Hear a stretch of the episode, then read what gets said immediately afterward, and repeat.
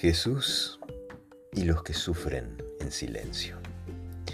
Lucas capítulo 8, desde el versículo 43 hasta el 48 dice, una mujer que padecía de hemorragia desde hacía 12 años, que había gastado en médicos cuanto tenía y ninguno la había podido sanar. Se acercó por detrás y tocó el borde de su vestido instante se detuvo la hemorragia. Entonces Jesús preguntó, ¿quién me tocó? Y como todos lo negaban, Pedro respondió, Maestro, es la gente que te aprieta y te oprime. Pero Jesús dijo, Alguien me ha tocado porque yo sentí que ha salido poder de mí. Al verse descubierta, la mujer vino temblando, se postró ante él y declaró ante toda la gente por qué lo había tocado y cómo en el acto había quedado sana. Él le dijo, hija, tu fe te ha sanado, vete en paz.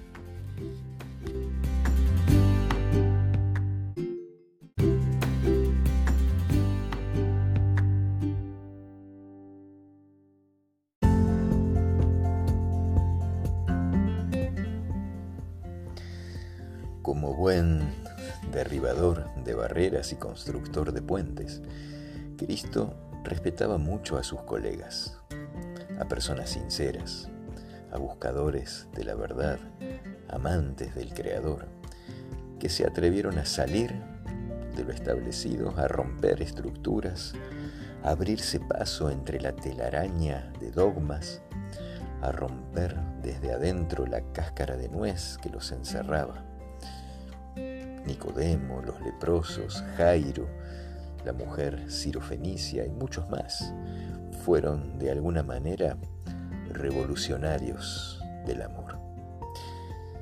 La mujer que tocó el manto de Jesús fue una de esas revolucionarias.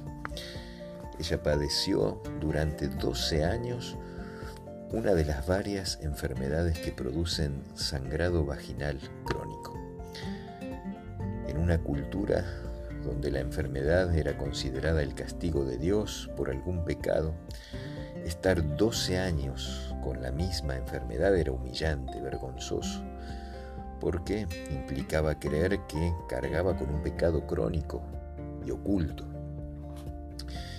Las leyes sanitarias le habían despojado de todo lo que tiene significado en la vida de una persona.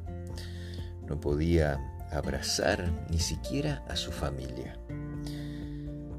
Había gastado todo lo que tenía en buscar una cura, sin ningún resultado. Así que, además de todo, era pobre. Hasta que supo que Jesús estaba en el pueblo y decidió salir del esquema y romper barreras.